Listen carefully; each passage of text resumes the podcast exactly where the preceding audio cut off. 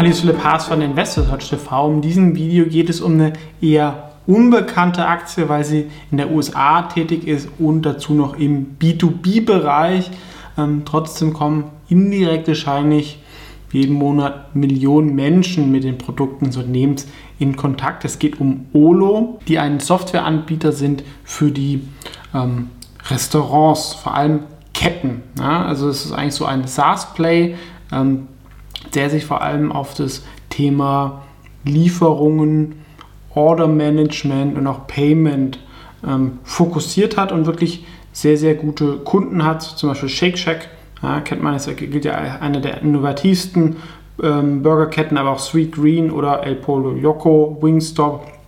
Also schon eher so die moderneren Ketten. Und der Vorteil ähm, ist, diese Firmen müssen die Software dann nicht selber entwickeln und können das halt günstiger nutzen. Na, wenn das irgendwie weiß nicht, 200 Kunden machen, ist natürlich sinnvoller, dass eine Firma das entwickelt und dann teilt. Und dazu gibt es auch eine Plattform. Ja, ich habe auch schon nach längerem danach gesucht, eine Firma, die dieses ganze Thema Restaurants, ähm, auch ähm, Lieferungen nach Hause, was ja schon so ein Megatrend ist, abzudecken, aber sag ich mal, die großen Player dort sind hochdefizitär und irgendwie hier in irgendwie Fahrradfahrer zu investieren, deren Löhne steigen, ist für mich kein so richtiges Tech und auch, glaube ich, schwierig, da richtig hohe Margen zu erzielen. Ähm, und, sag ich mal, die großen Ketten wollen ja nicht, dass die Leute irgendwie bei Lieferando sind, sondern wollen die Leute selber ähm, holen. Ja? Und ich glaube, da wird der Trend nochmal mehr hingehen, dass eher die ganz kleinen Restaurants, diese Ein-Mann-Betriebe, nicht mehr so wachsen, sondern eher dieses Franchising kommt, ja, da die natürlich mehr Technologie und Marke ähm, aufbringen können und davon profitiert Olo, weil wenn jetzt zum Beispiel jemand über die App, die zum Beispiel von Sweet Green, die über Olo läuft, bestellt, dann können die aussuchen, welchen Lieferanbieter sie nutzen. Da gibt es zum Beispiel Postmates oder auch DoorDash. Ja, und ähm, dann äh, funktioniert es aber unter ihrer Marke. Das ist natürlich ein großer Vorteil für die Ketten und ausgehend davon erobert man halt auch weitere Verticals. Jetzt haben sie zum Beispiel auch Olo Pay, ja, dass man zum Beispiel ähm, direkt im Restaurant einfach zahlen kann. Aber auch so einfache Sachen. Ich weiß noch, als ich vor vielen Jahren mal Praktikant war, da ist die Sekretärin in der Firma durchgegangen und hat dann immer aufgeschrieben, wer was bestellt. Und am Monat wurde es einmal abgerechnet. Bei einer anderen Firma, wo ich war, ja, wenn man irgendwie Mittagessen was bestellt mit irgendwie sechs, sieben Kollegen, ist immer ein bisschen Chaos, weil einer bestellt und zahlt, dann muss er das Geld wieder einsammeln. Was, was will der? Ja, das ist irgendwie so ein bisschen blöd, dann gehen irgendwie Mails hin und her und das so Sachen gehen da halt automatisch, dass eine Bestellung ist und jeder dann entweder individuell zahlt, aber halt auch individuell sagt, ich will die Pizza oder ähm, das ähm, ähm, Essen haben. Also kann man viele Sachen machen oder Beispiele, dass ähm, ich halt im Restaurant schon managen kann, ähm, ähm, welche Drinks oder so die Leute wollen. ich glaube, da sind sie noch ein bisschen am Anfang und der adressierbare Markt ist sehr, sehr groß. Also Pay ist so das neue Modul. davor war es halt vor allem dieses digitale Ordering sehen wir auch jetzt immer mehr, auch so bei McDonald's oder so. Aber die machen das wahrscheinlich ähm, selber, aber halt die Größe drunter von der Kette, die nutzen dann diese ähm, Software von Olo. Ja, da gab es auch ein sehr, sehr interessantes Beispiel. Vielleicht hat es der eine oder andere mitbekommen. Mr. Beast ist so ein ähm, YouTuber und der hat eine eigene Burgerkette ähm, gegründet. Das war aber nur möglich mit Olo, in dem ganz viele solche Ghost Kitchen, die keine eigene Marke haben, dieses Order-Management-System ähm, nutzen. Ja?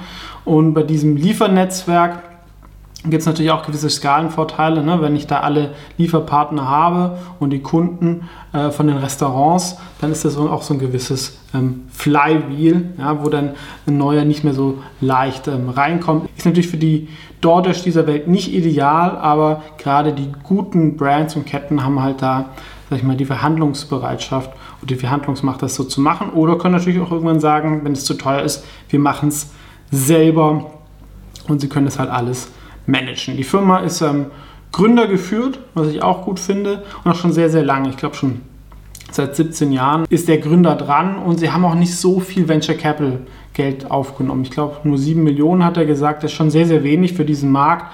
Ähm, vielleicht ist die Firma auch deswegen nicht so bekannt, ja? ähm, auch im, sag ich mal, im Tech-Bereich, da sie einfach nicht diese riesen Finanzierungsrunden hatten, die dann ähm, irgendwie überall promoted wurden aber sind in der Kategorie SaaS-Plattformen für Restaurants die Nummer 1. Es gibt einen Konkurrenten, die heißen Toast, die sind zwar nochmal deutlich größer, aber die verkaufen noch viel Hardware, ähm, was man glaube ich nicht eins zu eins vergleichen kann. Im Software-Segment sind wahrscheinlich ähnlich groß, vielleicht Toast ein bisschen größer, aber ich würde dann lieber in den reinen Softwareanbieter investieren, ähm, zumal es natürlich auch da eine Übernahmefantasie ähm, geben kann. Aber äh, bevor es natürlich weitergeht, ich bin indirekt in Olo investiert. Daraus können sich Interessenskonflikte ergeben. Das hier ist keine Anlageberatung oder Anlageempfehlung. Warum könnte die Aktie jetzt interessant sein? Wir sehen hier, sie haben 82.000 Restaurants nur in den USA und wickeln 2 Millionen Orders pro Tag ab. Also das ist schon echt viel vom Marktanteil. Warum kam die Aktie ein bisschen runter? In den 82.000 ist es nicht gewachsen, weil sie haben Subway verloren, die glaube ich von den Anzahl der Stationen die größten sind, die auf eine eigene Lösung setzen. Also das ist sicherlich eine gewisse Gefahr, dass die ganz Großen da was eigenes entwickeln, aber das macht wirklich wahrscheinlich nur für die Top 5 oder so Sinn. Sonst ist es, glaube ich, besser, wenn man auf sowas wie Olo setzt. Wir sehen, die Aktie kam wirklich sehr, sehr runter, ähm, kam teuer an die Börse, wie so viele in diesen, in diesen Zeiten, aber von der Spitze haben wir jetzt so 85 Prozent verloren.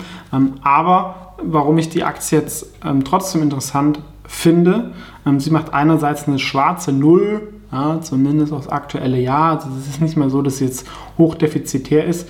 Und wir sehen auch hier 2,80 Dollar Cash oder hier sieht man es auch noch besser, Netto Cash 475 Millionen. Also ungefähr ein Drittel der Marktkapitalisierung ist in Cash da.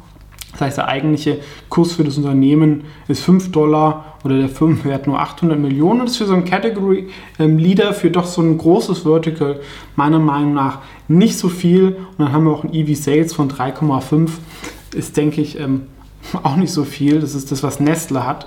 Ja, und die Firma wird definitiv mehr wachsen als Nestle und glaube ich halt auch langfristig können sie größere äh, Margen erzielen. Und das Schöne ist, ähm, sie sind halt auch vom Sales nicht so teuer, weil ich muss nicht zu diesen ganz kleinen Restaurants hingehen, was es ja auch gerade für äh, Grubhub, ähm, DoorDash und Lieferando teuer macht im, im, im Management, sondern sie gehen halt an die mittelgroßen und großen Ketten hin, die das dann an ihren Restaurants weiterbringen. Das heißt, ähm, Saleskosten sind ähm, überschaubar. Und gerade wenn ich halt auf so ähm, Partner setze wie Shake Shack, die eröffnen natürlich weitere Restaurants, da wachse ich dadurch mit. Dann der Warenkorb, ähm, der nimmt dann mit Inflation ähm, auch zu und ich kann den Leuten halt noch zusätzliche Module verkaufen. Ja, und das ist natürlich dann so ein ähm, wirklich selbstverstärkender Prozess. Immerhin sind schon 15% der Restaurant-Orders digital. Ich glaube, das wird auch halt weiterhin zunehmen, gerade so halt so im Lieferbereich.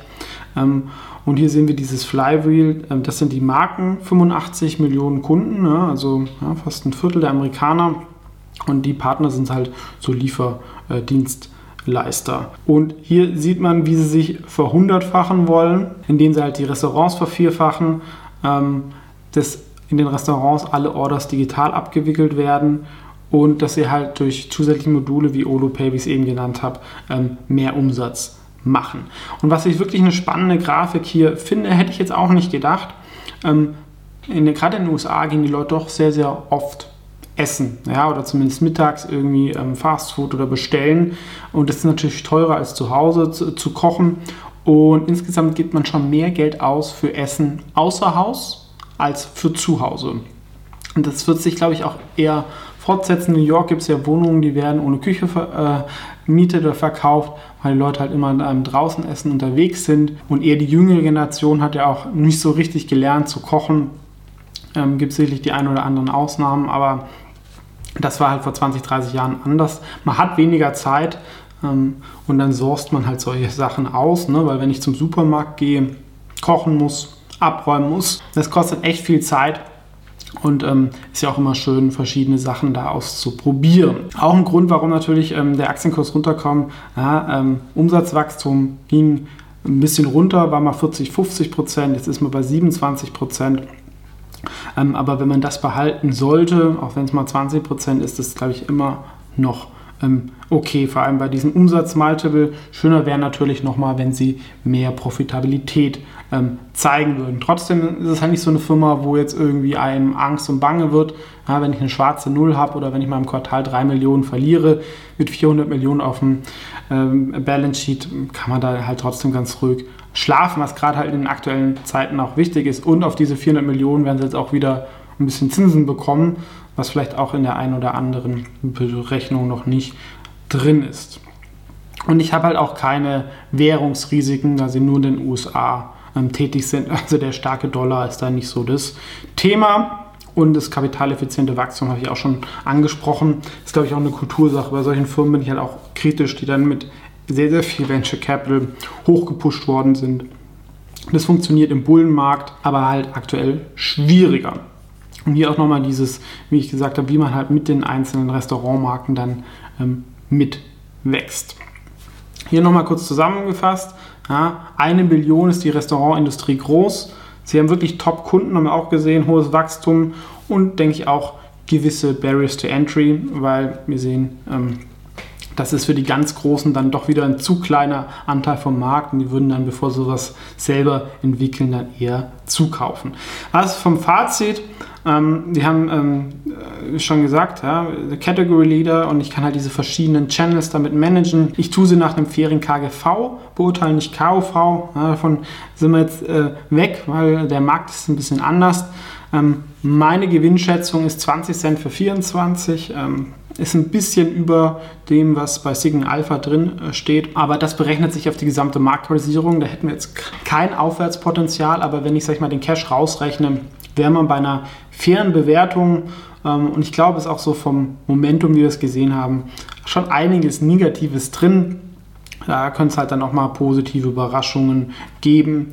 Und es ist definitiv eine Qualitätsfirma, die fast sogar eine Weltklasse-Firma ist. Und deswegen ist es für mich eine der interessanteren SaaS-Plays, die nicht ganz so bekannt sind, nicht ähm, trotzdem gut wachsen, fast profitabel sind, hohes Netto-Cash und eine sehr, sehr verteidigbare Position meiner Meinung nach haben. Ähm, und halt auch um diesen Trend Restaurants, ähm, Lieferdienste mit einem Tech-Play abdecken zu können ähm, hat die Aktie in das Portfolio des Fonds geschafft.